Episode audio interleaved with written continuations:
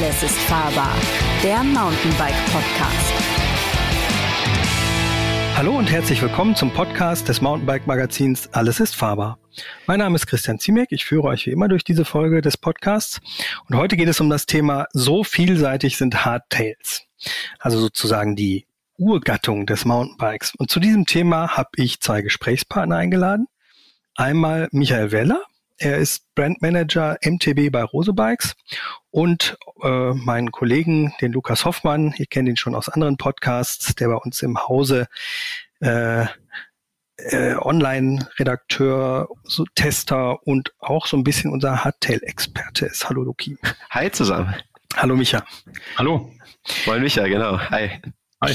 Genau, und ähm, ich würde mal so ein bisschen mit vielleicht einer kleinen Anekdote anfangen oder die abfragen was so, was sind denn eure ersten Berührungspunkte mit dem Thema Hardtail gewesen? Also ich weiß es noch ziemlich genau, aber ich möchte erstmal in die Runde fragen. Wir, wir lassen mal unseren Gast beginnen, oder? Micha, leg du mal los. Ähm, mit dem Thema Hardtail ähm, habe ich quasi ja wie viele wahrscheinlich angefangen. Ich bin ähm, jetzt äh, relativ jung, so dass ich durchaus auch auf einem Fully hätte anfangen können. Ähm, bei mir hat das ganze Thema Mountainbike aber mit Dirtjump gestartet und äh, dadurch war das quasi mein Einstieg und diese vollgefederten Bikes kamen erst viel, viel später.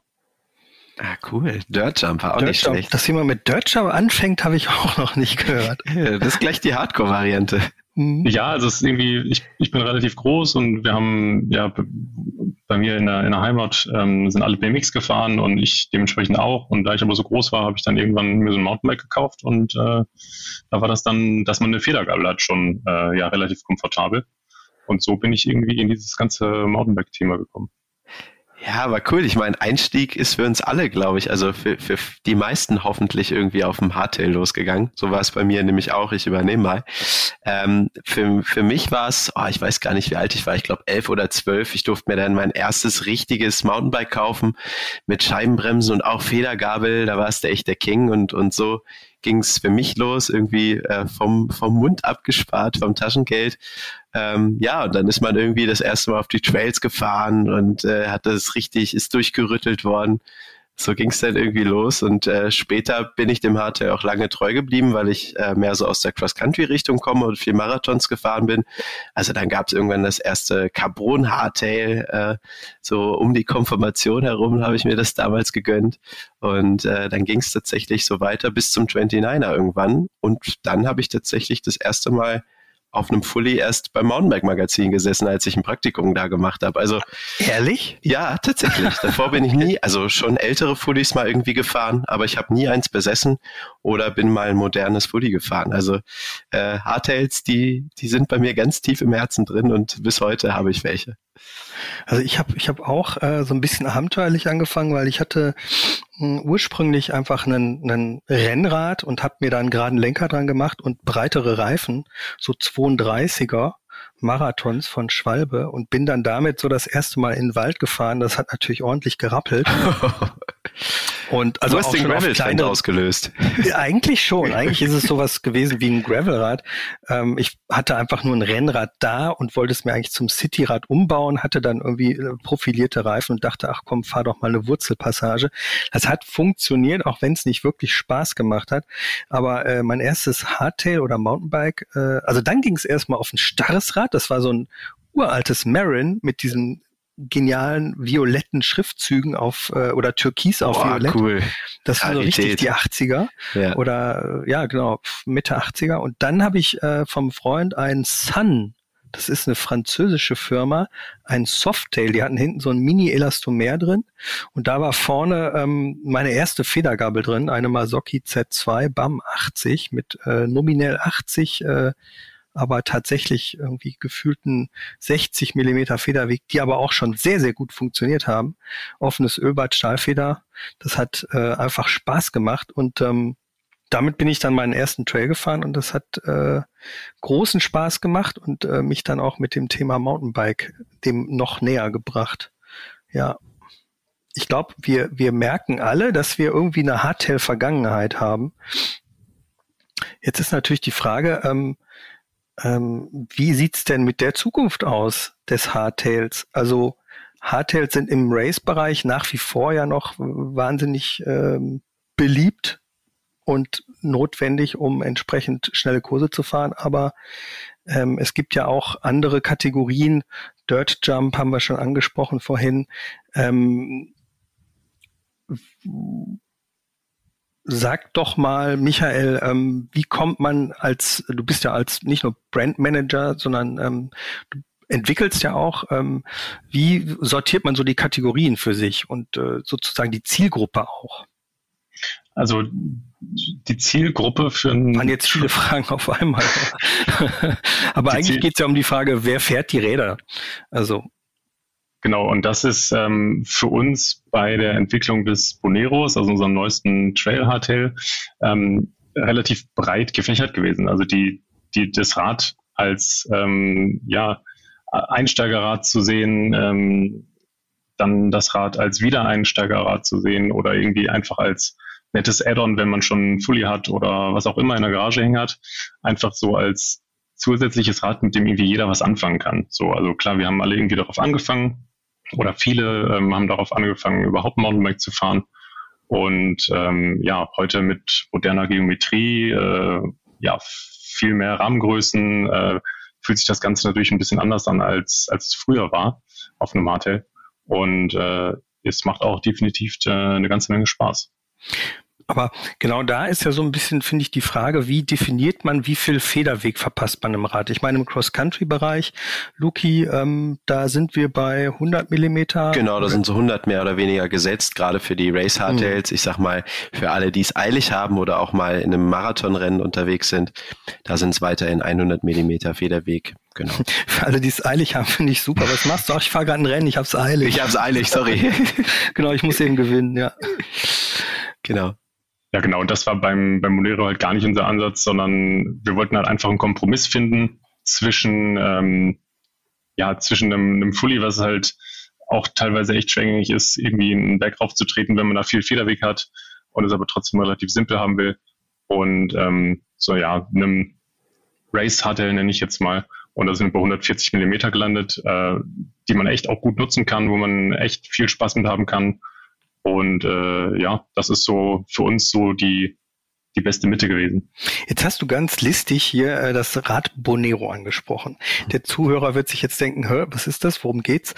Ähm, die, der Gedanke bei der Entwicklung dieses, also was ist das erstmal für ein Rad? Ähm, worum geht's überhaupt bei dem Thema Bonero? Das ist für euch ja jetzt ein wichtiger Entwicklungsfokus gewesen in der letzten Zeit, oder? Genau, definitiv. Also wie schon gesagt, das Bonero ist unser neues Trail Hardtail mit äh, moderner Geometrie, 140 Millimeter Gabel. Äh, wir bieten das Ganze in sechs Rahmengrößen an. Also es ist wirklich sowohl vom Einsatzzweck als auch von den Rahmengrößen her super breit gefächert. Wir möchten damit einfach ähm, quasi dem ja, dem schon aktiven Mountainbiker oder dem Mountainbike-Einsteiger ähm, oder Wiedereinsteiger, wie ich eben schon sagte, irgendwie die Möglichkeit geben, so das, das perfekte Rad in der perfekten Größe für ihn zu haben, mhm. mit dem jeder irgendwo Spaß haben kann.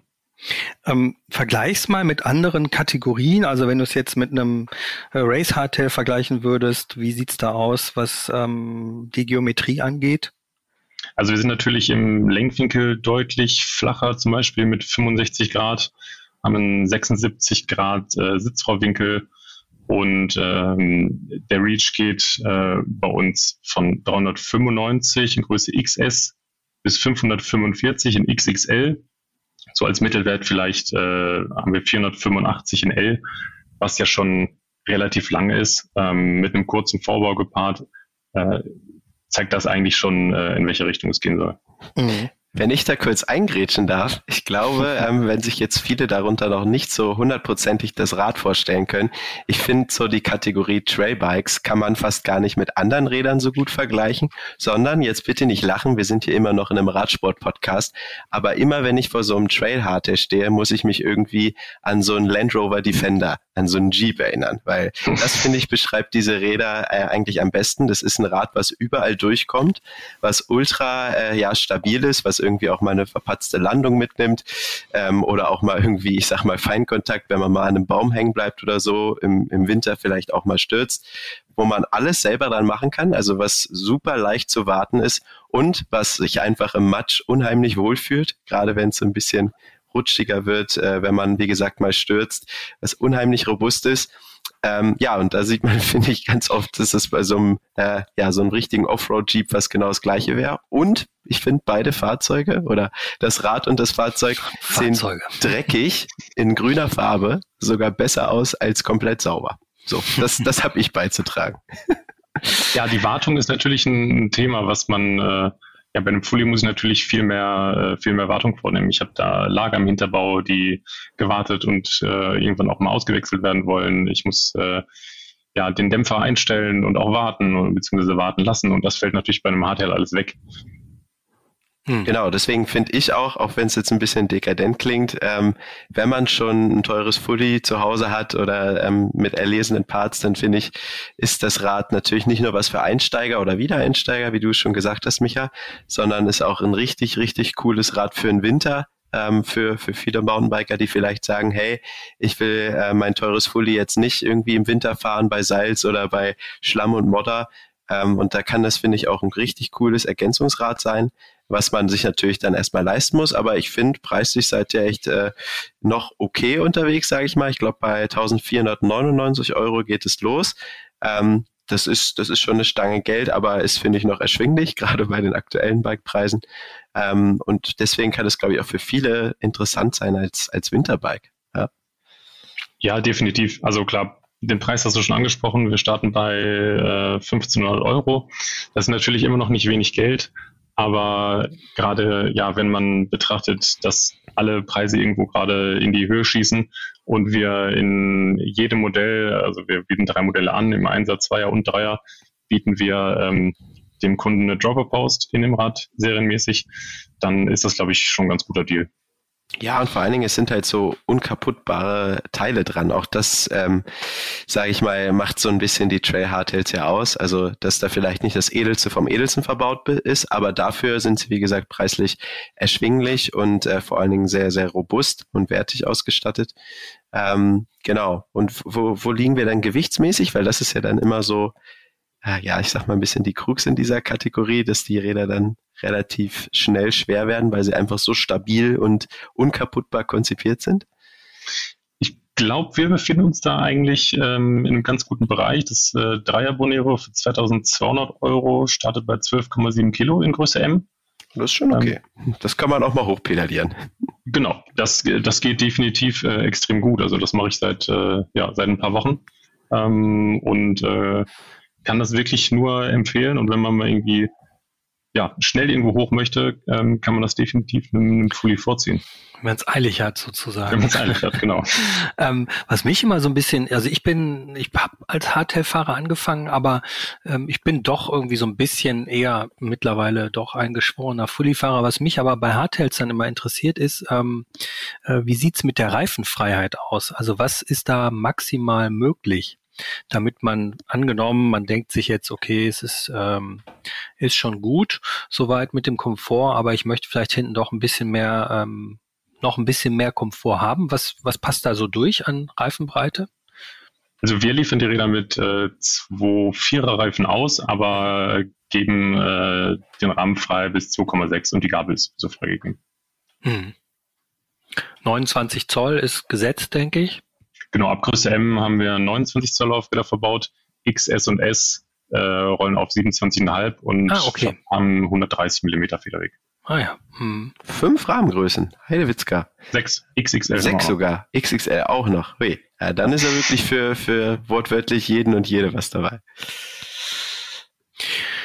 Was würdest du sagen, ähm, die, der, der Punkt, wir hatten schon das, das Wort, also wir haben ja eigentlich den Podcast angefangen mit dem Thema, ähm, so vielseitig sind Trail Hardtails. Was kann denn das, das Hardtail im Idealfall? Also für mich ist irgendwie auch immer der Punkt, äh, ein großartiger Vorzug, wenn man es sozusagen auch als Reiserad verwenden kann. Geht das da auch?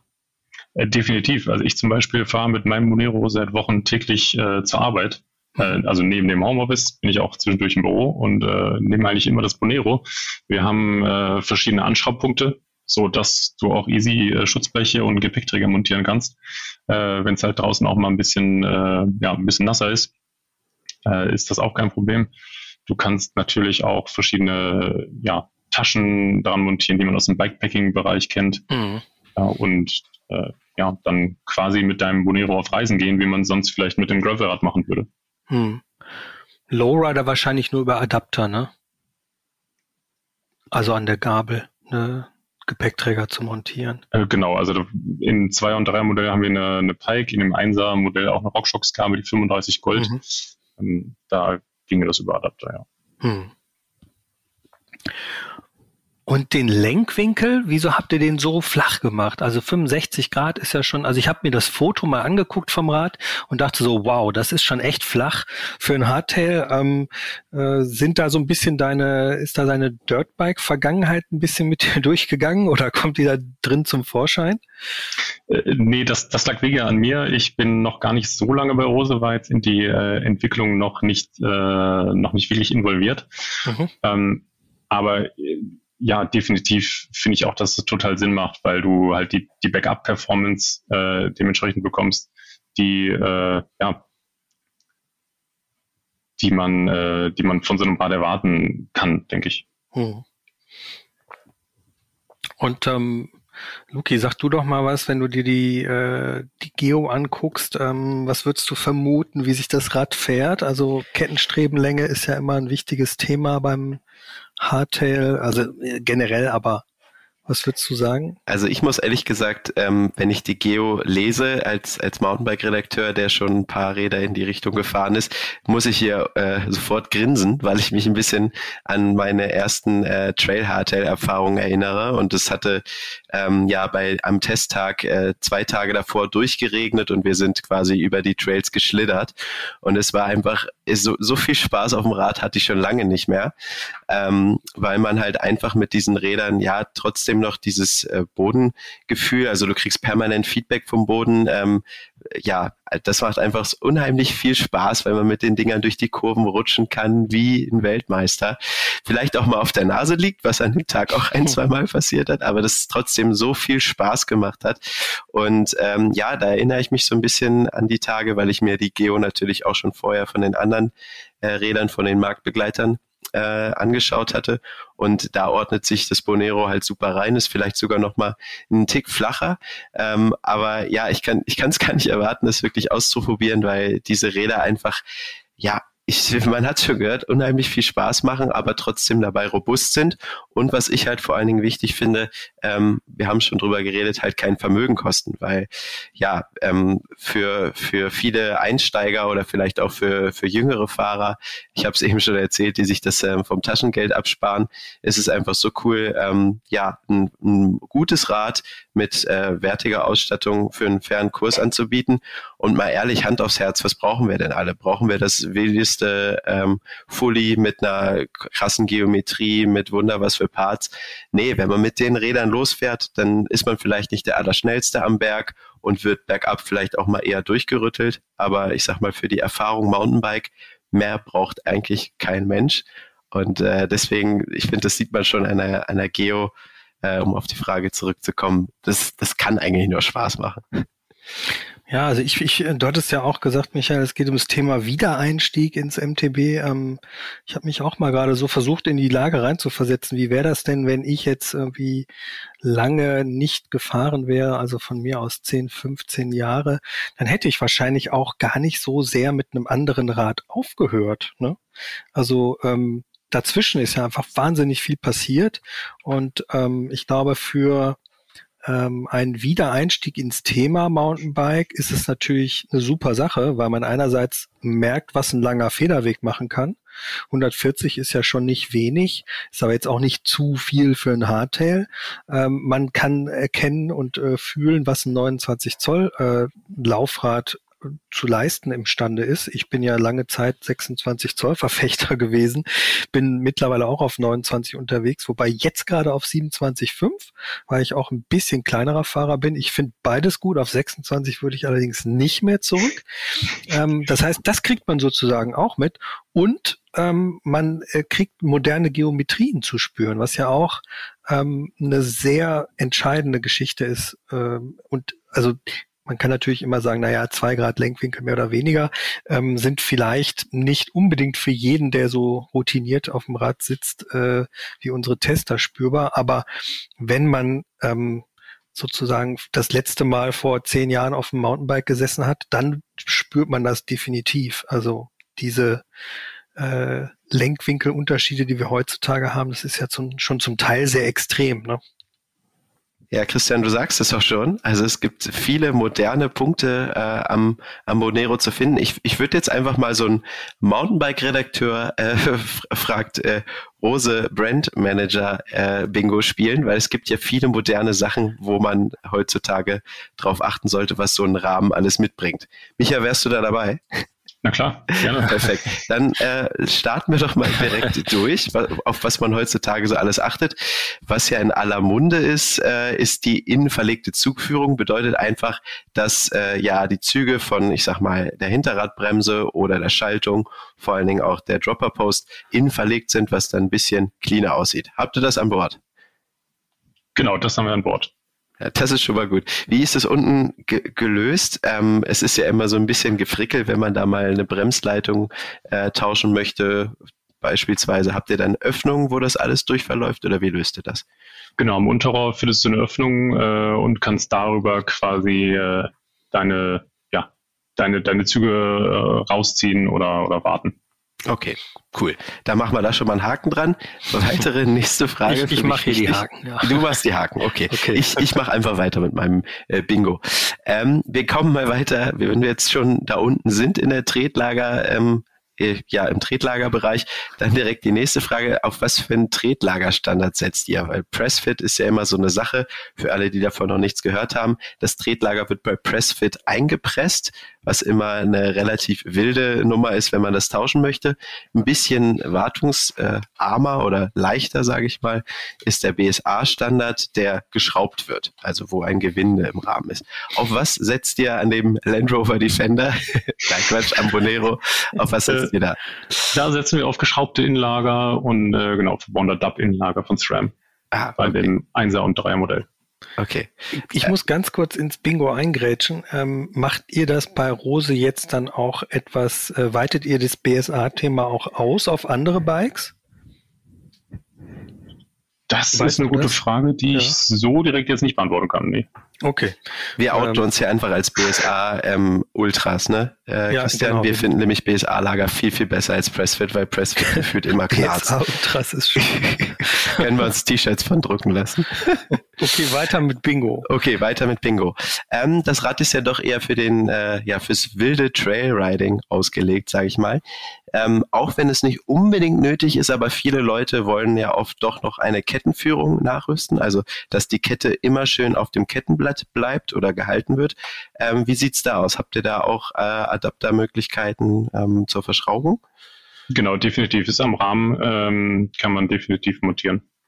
Mensch, also so langsam jedes, jeder ist Bingo und Treffer.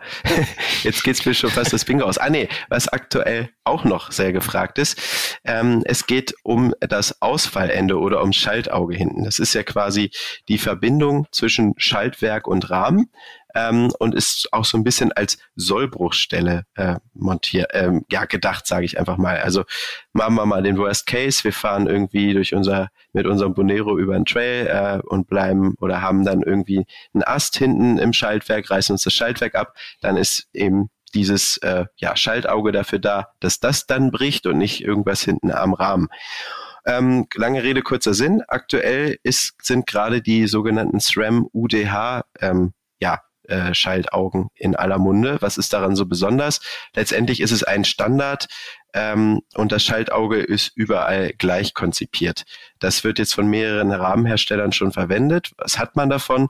dass man überall quasi auf der ganzen Welt eben dieses Schaltauge äh, bekommt, was ein Gleichbauteil ist und man nicht irgendwelche Spezialbauteile äh, haben muss, weil in der Vergangenheit hat jeder Rahmenhersteller da sein eigenes Schaltauge konzipiert, was natürlich unterwegs im Bikeurlaub bisschen blöd werden kann, wenn man eben dieses Spezialbauteil nicht kriegt. So, jetzt habe ich aber einen langen Monolog gehalten. Auf was setzt ihr da? Ähm, das Bonero ist zufälligerweise das erste Rad äh, mit SRAM UDH Schaltauge. Also kann man da sozusagen auch schon dann machen. Ah, cool. Äh, jetzt geht es mir bei meinem Bingo hier langsam ein bisschen an, äh, an Punkten aus. Äh, Christian, hast du noch was? Die Frage wäre jetzt, ist UDH wirklich schon, also kriege ich das wirklich in Peru am Gemüsestand oder also wie verbreitet ist das? Am Gemüsestand ist ein bisschen schwierig, aber ich sag mal, ähm, jeder Radladen sollte davon schon mal was gehört haben, wenn mhm. er irgendwie Mountainbikes im Schaufenster stehen hat und die Verfügbarkeit ist doch relativ gut. Also äh, ich hatte zum Glück nicht so oft äh, Spirenzien, aber ich glaube, ähm, dass wir in zwei, drei Jahren doch eine sehr gute Teileverfügbarkeit haben, gerade weil sich die Bikebranche da so ein bisschen drauf einigt gerade. Das ist schon irre, ne? Ich meine, es gibt irgendwie immer noch, wenn man im Internet mal nach einem alten Rad, also äh, nicht nach einem Rad, sondern für ein altes Rad nach einem Schaltauge sucht, da kann man ja immer noch äh, sich quasi äh, postergroße Übersichtstabellen äh, von Union und Konsorten an Alu-Schaltaugen für Stahlrahmen angucken. Äh, es gibt da immer noch hunderte Varianten gefühlt. Ich glaube, es sind tatsächlich auch richtig, richtig viele. Es Wieso Wahnsinn, hat denn da ja. überhaupt jeder Hersteller eigentlich immer sein eigenes gemacht? Das ist ja auch eine ein bisschen sonderbar, so ein bisschen wie die Briefmarke dahinter. Ja, zum, zum Glück ist da hoffentlich dann bald, ich sag mal, ein Riegel vorgeschoben. Ich fand das immer grausig, äh, weil immer dann, wenn mir mal was passiert ist, hatte ich natürlich genau das Schaltauge nicht dabei und dann stehst du halt da irgendwo in keine Ahnung, Südfrankreich und versuchst dann auf äh, halb Englisch, halb Französisch zu erklären, was für ein Fahrrad du fährst und was für ein Schalterauge du brauchst. Ich meine, für mich ist es super, weil ich spare 20 Gramm in meinem Rucksack, weil ich nämlich immer, immer, wenn ich einen neuen Rahmen mir gekauft habe, mir direkt drei Schaltaugen dazu gekauft habe und eins fortan in meinem Rucksack mitführte. Ich habe es nie gebraucht, zum Glück, aber ähm, jetzt brauche ich eigentlich nur äh, den Gemüsestand. Sozusagen. In, genau, in Peru. Wir, genau, wir sehen uns dann da. Äh, mir ist doch noch was fürs Bingo eingefallen, und zwar aus, aus persönlichem Interesse. Ähm, immer mehr Hersteller machen es ja, dass man äh, quasi unter dem Oberrohr nochmal so eine kleine Mount-Möglichkeit hat. Eigentlich kann man da auch einen Flaschenhalter anbauen, also vom Schraubenabstand würde das halten. Aber für viele ähm, ist es da, gerade für Trailbiker, ein guter Punkt, wo man seinen Ersatzschlauch oder ein Mini-Tool klasse montieren kann. Das bieten jetzt viele Hersteller auch schon an, so eine Montagemöglichkeit. Wie, wie ist es da bei dem eher trailastigen Bonero? Habt ihr da auch eine Möglichkeit? Haben wir auch. Wir haben unterm Unterrohr zwei ähm, Gewindeeinsätze mit einem 64 mm Standardabstand, wie ein Flaschenhalter von dir schon angesprochen. Genau, da kann natürlich auch jedes, äh, ja, jedes Tool oder jeder Toolstrap ähm, direkt dran montiert werden. Jetzt muss ich mir nur noch irgendwas überlegen, was ich dich fragen kann, was das Bonero nicht kann. Aber macht ihr erstmal weiter. Damit da, da fange ich jetzt an. Genau. Okay. Jetzt für die unangenehmen Fragen zu stellen. Nee, ähm, Reiserad beziehungsweise Bikepacking ist ja tatsächlich gerade ein wahnsinniger Trend am Anfang, also als das so losging, so vor drei, vier Jahren, hatte man noch so ein bisschen in der Bike-Branche das Gefühl, naja, ist das was, was sich wirklich fortpflanzt, was irgendwie Bestand hat? Gibt ja auch den einen oder anderen Trend, der irgendwie, sagen wir mal, zur Nische mutiert ist und nicht so ein richtiger Trend wurde. Aber beim Thema Bikepacking merke ich tatsächlich, dass immer mehr Leute auch sagen, oh, ich mache mal eine Bikepacking-Tour. Ich glaube, Corona hatte auch einfach ordentlich Evolutionshilfe geleistet bei dem ganzen Thema Urlaub vor der Haustür und ähm, das Thema Nachhaltigkeit kommt ja auch noch mit dazu dass man vielleicht ähm, sich alternativ und sozusagen per Muskelkraft fortbewegt und auch nicht unbedingt immer in ein riesiges Hotel gehen muss, sondern einfach sein Zelt aufschlägt und so weiter. Was passt denn, also welche Montage und Anschraubpunkte gibt's genau am, am Rose Bonero? Also du hattest schon gesagt, Gepäckträger, das heißt also oben zwei, unten zwei? Genau, du kannst im Prinzip einen, einen Gepäckträger montieren, mhm. Schutzbleche montieren oder halt auf so klassische Bikepacking-Taschen, die es ja von allen möglichen Herstellern gibt, mhm. äh, zurückgreifen. Auch so eine, so eine Lenkerrolle ist natürlich jetzt nicht so zu montieren wie an einem Gravelbike mit einem Rennradlenker, aber funktioniert auch wunderbar. Und ähm, genau das im vorderen Rahmendreieck eine Rahmentasche zu montieren, ähm, ist natürlich auch wirklich mit den, ja, mit den altbekannten äh, Herstellern, wie man es auch auf einem Gravelbike sieht. Hm. Ich habe tatsächlich ganz gute Erfahrungen gemacht, einfach so Straps zu verwenden. Mit denen kann man tatsächlich, also wenn man zum Beispiel, wie ich jetzt, ich bin so ein bisschen Bikepacking Weichdu äh, Warmduscher. Das heißt also, ich habe ganz gerne ein Zelt dabei und das hat meist dann schon so ein so ein kompaktes Maß, dass man das einfach, da braucht man gar keine Tasche drum zu tun, sondern das packt man einfach mit zwei Straps ins Rahmendreieck und hat schon mal, ähm, sagen wir mal, das Wackelrisiko des gesamten also der, man hat den Schwerpunkt schon mal tief, das heißt, es wackelt nicht mehr so und ähm, kann eben in die Taschen an Lenker und äh, Sattel hinten einfach andere Sachen reintun, die nicht so schwer sind. Ähm, ähm, Gibt es am Unterrohr unten auch noch Montagepunkte? Unterm wir keine. Nee. oder? Okay. Ah, jetzt haben wir mal was gefunden. ja, äh, genau, ein, ein Kreuz haben wir jetzt. hm. ähm, ich denke mal, es ist konsequent auf einfach ausgelegt. Genau. Okay. Habt ihr überlegt, das vielleicht auch zweifach zu machen, weil so im Bereich naja, Reiserad gibt es ja auch immer noch so ein bisschen oder seht ihr da gar keine Zukunft mehr fürs Thema ähm, zweifach Nee, also tatsächlich in dem Bereich wirklich gar nicht. Hm, hm. Also jetzt mit äh, einmal zwölf Schaltungen, wenn man will, sogar elektronisch, äh, sehen wir da einfach keine, keine Notwendigkeit mehr an so einem Rad hm. in der Zweifachschaltung. Hm. Sind denn noch weitere Ausbaustufen des Rades geplant? Das ist ja jetzt ähm, erstmal so, sagen wir mal, im Bereich ähm, Einsteiger, Wiedereinsteiger hatten wir schon das Thema. Soll es da noch weitergehen oder wartet ihr jetzt erstmal ab und guckt, wie sich das Thema entwickelt? Genau, wir warten erstmal ab, wie sich das entwickelt. Wir starten jetzt mit den äh, benannten drei Modellen. Ähm, ja, in einem unteren Preissegment würde ich, würde ich sagen, wobei das, das Dreiermodell schon echt gut ausgestattet ist und auch über 2000 Euro kostet. Ähm, und genau, schauen erstmal, wie das so am Markt ankommt. Und wenn der Bedarf da ist, dann äh, können wir da natürlich äh, ich sag mal, eingreifen und vielleicht noch ein Modell oben draufsetzen, aber aktuell geplant ist es nicht. Mhm. Apropos Bedarf, wenn ich da kurz äh, einhaken darf. Wie sieht es denn äh, bei euch aktuell mit der Lieferbarkeit aus? Das ist ja gerade eine große Frage nach Corona. Alle wollen irgendwie Fahrrad fahren und äh, ja, man nicht selten sieht man irgendwie im Netz, dass äh, man quasi nächstes Jahr sein Rad erst bekommt, wenn man es aktuell bestellt. Ähm, wie sieht's da jetzt aus? Könnt ihr dann quasi jetzt direkt zum Marktstart äh, durchstarten und habt genug Räder auf, auf Halde, sag ich mal? Oder äh, muss man sich da jetzt ein bisschen gedulden, wenn man es bestellt? Genau, ist natürlich ein super schwieriges Thema aktuell. Ähm, wenn der Podcast rauskommt, ist das Bonero ja auch schon gelauncht. Ähm, dementsprechend weiß ich nicht, wie viel wir dann zum jetzigen Zeitpunkt noch haben, aber wir starten echt mit einem ganz guten Stock und äh, ich denke, da sollte auf jeden Fall äh, genug für alle dabei sein. Das heißt also, man muss hier während des Podcasts am besten schon mal auf der Seite gucken. Das Rad könnte zum Ende des Podcasts vergriffen sein. Also wir haben echt eine, eine ganze Menge davon auf Lager. Es würde hm. mich wundern, äh, wenn die äh, in der Zeit alle vergriffen werden. Okay. Super. Ich habe noch eine Frage zur Ausstattung. Vielleicht sogar ein bisschen provokant, Micha, aber festhalten.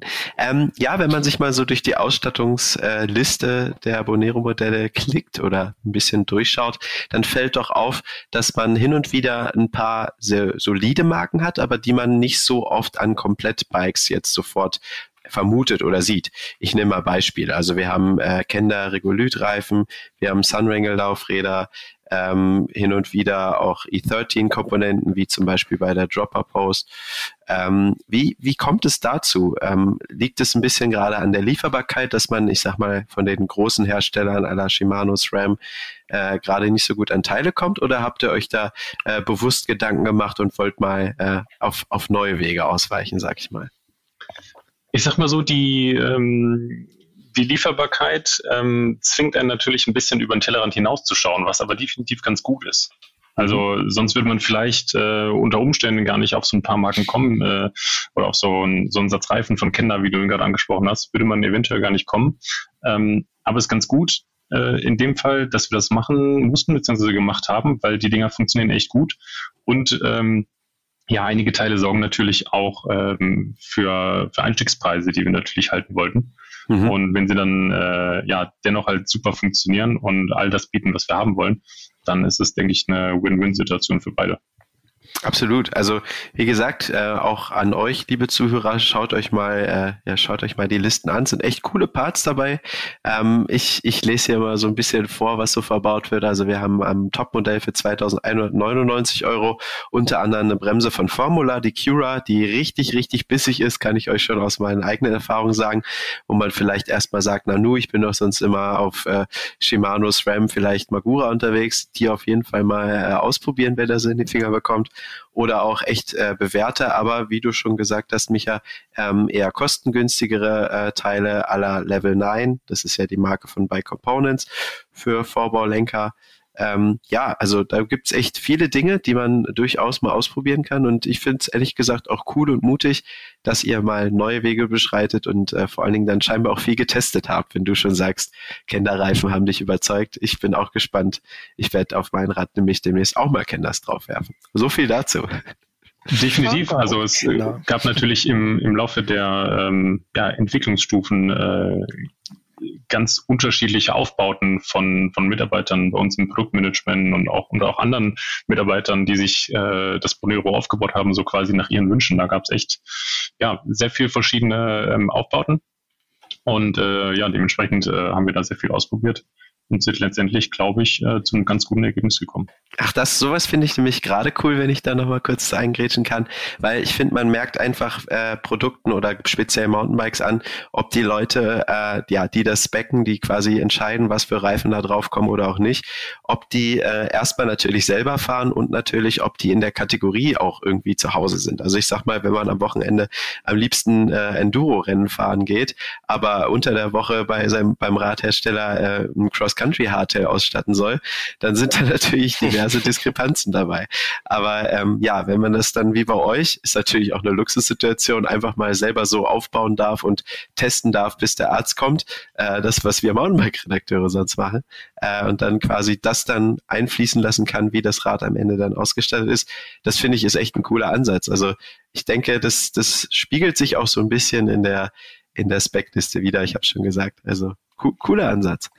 Ich denke, das ist das Wichtigste. Also du kannst natürlich viel lesen und viel hören und äh, dir Produktpräsentationen anschauen und dann auf dem Papier funktioniert die Bremse gut oder der Reifen oder was auch immer. Aber äh, es gibt natürlich so viele verschiedene Riding-Styles auch von Leuten, die so ein Hardtail fahren. Mhm. Und dann ist es halt super interessant auch zu sehen, wie bauen die anderen sich das auf. Ja, man kann vor allen Dingen auch als Hersteller oder als äh, Bike-Spec-Beauftragter äh, auch einfach hingehen und so das Übliche machen. Nach dem Motto, das macht jeder, das wird schon funktionieren. Aber ich finde es eigentlich auch spannender, äh, es zu testen und dann, wie funktioniert das denn? Wenn jetzt drei Leute unterschiedliche Reifen fahren, funktioniert das dann per Mehrheitsabstimmung? Das funktioniert ja dann eigentlich nicht mehr. Ähm, aber sagt dann einer hier, probier das mal aus, ich habe es mit dem und dem Reifen, äh, bin ich es gefahren und das ist irgendwie für mich die beste Kombi? Genau, also äh, das ja Mehrheitsabstimmung äh, das kommt natürlich auch immer darauf an, äh, ob das Ganze Sinn macht, äh, ob das zu den Preispunkten natürlich am Ende auch passt. Aber ähm, unser Junior-Produktmanager Jan und ich, wir sind gleich groß, wir wiegen ungefähr das gleiche, wir können also ziemlich genau das gleiche Fahrrad fahren ähm, und tauschen dann hin und her. Und meistens ja, gibt es dann einfach Produkte, die, die ja durchweg Sinn ergeben und äh, für die entscheiden wir uns dann. Ja, ist ja spannend, auch mal so ein bisschen Einblicke zu kriegen, äh, wie ihr dann zu diesen Ausstattungen kommt. Finde ich echt interessant. Das ist Aber vor allen Dingen gar nicht so anders, als wie wir testen ungefähr, ne? Also ja, wir tatsächlich. wünschten uns ja eigentlich auch am liebsten, dass wir unsere Testfahrer klonen können und die Köpfe sozusagen neu verteilen, äh, weil nichts ist besser, als wenn man sozusagen drei oder vier oder fünf Leute mit gleichen Körperproportionen und Gewicht hat. Dann muss man nämlich das Rad einfach nur weiterreichen und jeder kann seinen Eindruck irgendwie wiedergeben. Aber es ist natürlich auch manchmal sinnvoll, wenn man einen größeren Fahrer hat, der dann auch wieder sagen kann, so fährt sich das Rad in der und der Größe. Auf jeden Fall, das war natürlich auch ähm, uns super wichtig, als wir das XXL quasi entwickelt haben. Also ein Reach von, von über 540, das sind 545, kann ich mit meinen 1,89 Meter natürlich nicht fahren. Aber auch da haben wir jemanden gefunden, der dann äh, zu dem Ergebnis kam, äh, dass das endlich mal ein Rad in seiner Größe ist. Cool. Mich wird jetzt noch was interessieren, Micha. Direkte Frage. Ähm, inwiefern, wenn du jetzt sagst, du bist schon in äh, ja seit diversen Monaten auf dem Bonero unterwegs, inwiefern hat davon deine persönliche Fahrtechnik profitiert? Bist du jetzt schon mal wieder Fully gefahren? Weil bei mir ist es immer ein wahnsinniger Step, wenn ich ein, zwei Monate mal wieder auf meinem Hardtail sitze oder fast nur auf dem Hardtail und dann wieder auf dem Fully fahre. Also ich finde, man fährt ganz anders Rad und man fährt technisch gesehen viel besser. Wie war das bei dir? Es ist definitiv was total anderes. Also ich bin jetzt wirklich lange nur das Bonero gefahren und wir waren äh, letzte Woche für ein paar Tage in Larch in Südtirol äh, Fullies testen. Und ähm, ja, du, du siehst ganz andere Linien, die du, ich sag mal, mit einem Fully gar nicht, gar nicht brauchst äh, die du dann aber trotzdem fährst, weil du es vom Hardtail irgendwie gewöhnt bist und, und dir vorher denkst, okay, vielleicht nehme ich den Stein oder die Wurzel jetzt nicht mit, vielleicht äh, mache ich dann einen Schlenker rechts außen rum. ja, ähm, das ist definitiv so. Ist, äh, ist, aber, ist aber super spannend. Ja, weil ich finde, da kommen wir auch nochmal zu einem Vorteil von den Hardtails. Das haben wir am Einstieg gar nicht gesagt. Ich finde, es ist halt Wahnsinn, wie gut man äh, damit einfach seine Fahrtechnik schult. Ähm, und da muss ich auch wieder an meine Anfangszeiten äh, mich erinnern. Da hatte ich noch keine Dropper-Post. Da bin ich auf 26 Zoll und 80 Millimeter äh, Federweg durch die Gegend gejuckelt. Und ich muss echt sagen, ich bin froh, dass ich so eingestiegen bin in den Sport, weil ich einfach dadurch extrem viel Fahrtechnik gelernt habe und davon heute noch profitiere. Ähm, und deswegen kommen wir auch wieder zum Ausgangspunkt, dass es für viele Einsteiger, glaube ich, auch genau das richtige Rad ist, weil man, wie du schon gesagt hast, einfach auch andere Linien fährt und auch ganz anders das Gelände liest. Also da, wo man mit dem Fully einfach draufhalten kann, weil der Hinterbau jedes Problem, sage ich mal, löst. Ähm, das kannst du mit dem Hardtail eben nicht. Und ich finde, dass viele Einsteiger ich sag's mal äh, ganz provokativ, ihre, ihre Fahrtechnik auch ein bisschen versaubeuteln, indem sie da mit so einem 160 Millimeter Enduro einsteigen, wo du quasi körperlich gar nichts mehr machen musst auf dem Trail. Das ist jetzt ein bisschen verspitzt formuliert, aber ähm, kommt immer auf den Trail an. kommt auf den Trail auf an, kann auch schief gehen, klar. ähm, aber ja, das, das finde ich deswegen auch wichtig, das, äh, das hier nochmal anzusprechen. Also Leute, wenn ihr darüber nachdenkt, mit dem Sport einzusteigen oder Kumpels, Freundinnen habt, ähm, die einsteigen wollen, dann äh, fahrt verdammt nochmal Hardtail. Sag ich. Ja, definitiv. Das kann ich so unterschreiben. Sehr schön. Also wir sind alle für mehr Hardtails auf den Trails. Außer Jimmy. Oder bist du auch dabei? Ich bin auch dabei. Ähm, ich bin bei 140 Millimeter in der Front auf jeden Fall dabei. Also ähm, More Party. Einfach, und, und ich glaube dann, genau, man hat einfach ähm, nicht Business in the Front, sondern Party in the Front. Ähm, und dementsprechend würde ich schon sagen, dass es äh, sicherlich die Fahrtechnik sehr gut schulen kann, weil man ja mit den 140 Millimetern auch äh, total verlockt ist, ähm, die eben schon etwas raueren Stellen des Trails mitzunehmen, ähm, aber auch gleichzeitig immer so ein bisschen die Balance halten muss, dass man weiß, okay, ähm, wenn ich mit dem Hinterrad drüber rolle, muss ich aktiv kompensieren. Und das ist ja eigentlich das Beste, was man machen kann, weil das ja auch letztlich beim Fully-Fahren dazu führt, dass man schneller und sauberer fährt. Ne? Absolut. Ja. Aber was da natürlich dann noch interessant wird, ähm, um direkt den Einstieg ins nächste Thema zu machen, was finde ich bei Hardtails extrem wichtig ist, du hast es schon gesagt, wenn es ein bisschen rauer auf dem Trail wird, ähm, da ist natürlich Grip super entscheidend. Und dann kommen wir zu dem wichtigen Thema Luftdruck, ähm, wo man aus so Hardtails doch tatsächlich viel rausholen kann. Ich weiß nicht, wie es euch beiden geht, aber ich finde einem Hardtail ähm, ist der Aha-Effekt, äh, mit Luftdruck ein bisschen zu spielen, man, keine Ahnung, 0,2 Bar mehr oder weniger in die Reifen zu geben, eigentlich am, am größten und am krassesten, weil man auf einmal mega Grip hat und äh, auf einmal mit 0,2 Bar mehr gefühlt gar nicht mehr in die Kurve kommt. Wie war das bei euch? Ja, absolut. Also würde ich, würde ich genauso sagen. Es ist ja so ein bisschen, also ich, ich, ich sag's jetzt mal ketzerisch, es ist ja so ein bisschen wie beim Rennrad. Ne? Also, weil da merkt man ja auch äh, jedes, äh, jedes Viertel Bar, was man rein oder raus gibt aus dem Reifen. Und so habe ich auch im Gelände das Gefühl, dass beim Hardtail ähm, auch 0,25 Bar Druck sich schon ganz schön weich anfühlen können, wenn man sie nicht drin hat und man sie eigentlich drin haben sollte. Mhm. Ja, auf, auf, jeden Fall. Also Luftdruck ist da natürlich super wichtig. Auf jeden Fall ähm, die Laufräder tubeless bauen und dann äh, ja mit dem, mit dem Luftdruck spielen, gerade hinten. Ähm, also die Räder werden von euch dann mit Schlauch ausgeliefert, aber alle Laufräder können tubeless. Sehe ich das richtig? Genau. Also wir haben leider immer noch keine Lösung gefunden, wie ich glaube auch noch kein anderer Radhersteller, dass wir äh, unsere Räder tubeless ausliefern können. Sonst würden wir das äh, sofort umstellen und sofort tun. Aber die Milch trocknet dann doch halt äh, weg, wenn jetzt eine, eine, Randgröße irgendwie doch mal etwas länger im Lager liegt. Hm. Dann äh, ja müsste ein Monteur wieder äh, das Ganze quasi quasi erneuern, bevor das Rad wirklich dann rausgeht. Aber ähm, die Laufräder sind alle tubeless ready, die Reifen sind tubeless ready, die äh, ähm, bei dem Dreiermodell sind Ventile dabei und kann quasi direkt zu Hause umgebaut werden, wenn man ein bisschen Milch hat. Also ich glaube ja auch, dass für den die anvisierte Zielgruppe Einsteiger, Wiedereinsteiger, ähm, Reiserad beziehungsweise Bikepacking das auch gar nicht so verkehrt ist. Ich meine, ich bin persönlich, ich fahre auch äh, hin und wieder tubeless, aber ich bin schon auch ein Freund äh, des der sauberen, einfachen Lösung Schlauch, auch wenn sie nicht ähm, unbedingt leicht ist und ja auch äh, im Ruf steht, schlecht zu rollen.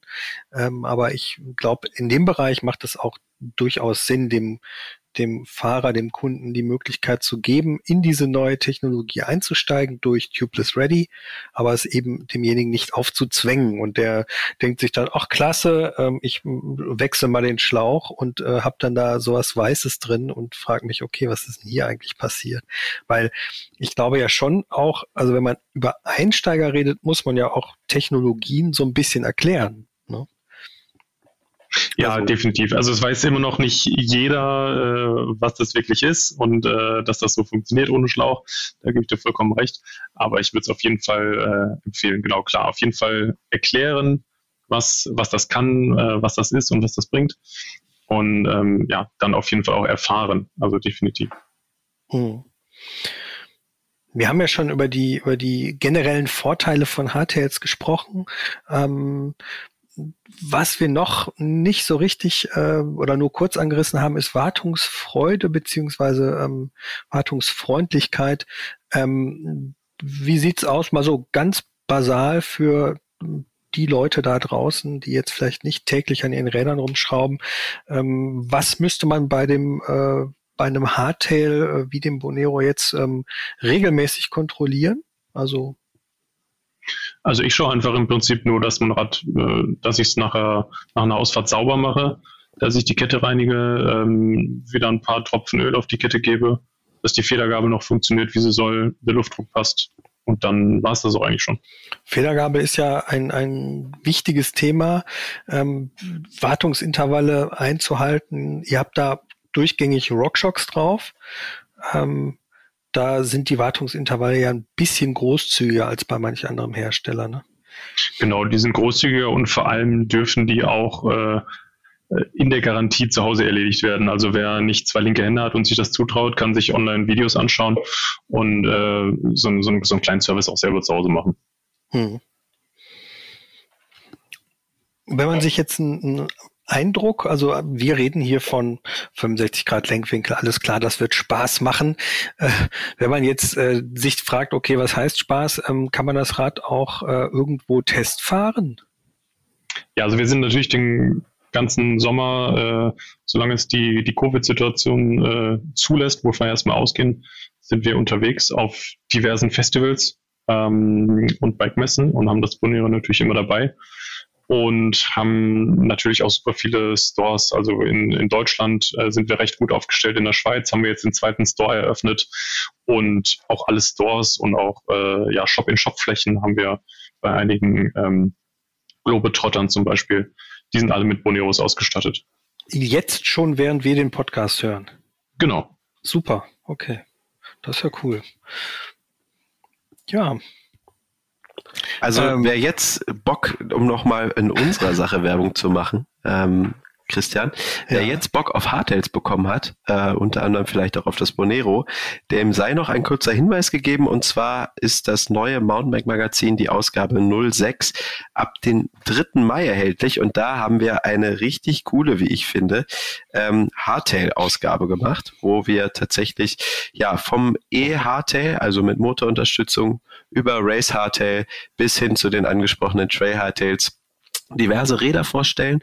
Ähm, ja, und schaut doch einfach mal rein. Uns gibt es, äh, ja, wir sind die Orangen und uns gibt es am Kiosk, aber auch am äh, Bahnhofshandel oder natürlich bequem per Kiosk zu euch nach Hause. Jetzt habe ich hier die Dauerwerbesendung dir weggenommen. Okay. genau. Entschuldigung. Christian. Alles gut. Äh, Micha, wenn du sonst nichts mehr anzumerken hättest, würde ich einfach sagen, vielen Dank für deinen Input. Ähm, auch die Einblicke in das Thema Bike-Entwicklung finde ich super spannend, müssen wir auch nochmal vertiefen. Ähm, ja, ja, sehr gerne. Genau. Danke dir, Luki, für deine ähm, Hardtail-Expertise. Gerne. Und jetzt kommt mein äh, Abbindersatz, den du gerade schon ah. vorweggenommen hast. Wenn euch der Podcast gefallen hat, dann abonniert ihn bitte einfach hier auf der Seite Alles ist fahrbar. Ähm, folgt uns auf Facebook, Instagram und Co kauft natürlich unser Magazin, ganz wichtig. Ähm, wie eben Luki erwähnt hat, ähm, im nächsten Heft ist auch ein Hardtail Special drin. Viel Spaß damit an dieser Stelle. Ähm, ja, wenn euch der Podcast gefallen hat, bitte eine Mail schreiben an podcast.mountainbike-magazin.de. Auch für Anregungen und Kritik könnt ihr da, äh, die könnt ihr dort loswerden. Vielen Dank soweit. Nicht vergessen, alles ist fahrbar, erst recht mit einem Hardtail, wie wir gelernt haben. In diesem Sinne, auf Wiedersehen und Tschüss. Ciao. Ciao. Alles ist fahrbar. Der Mountainbike Podcast.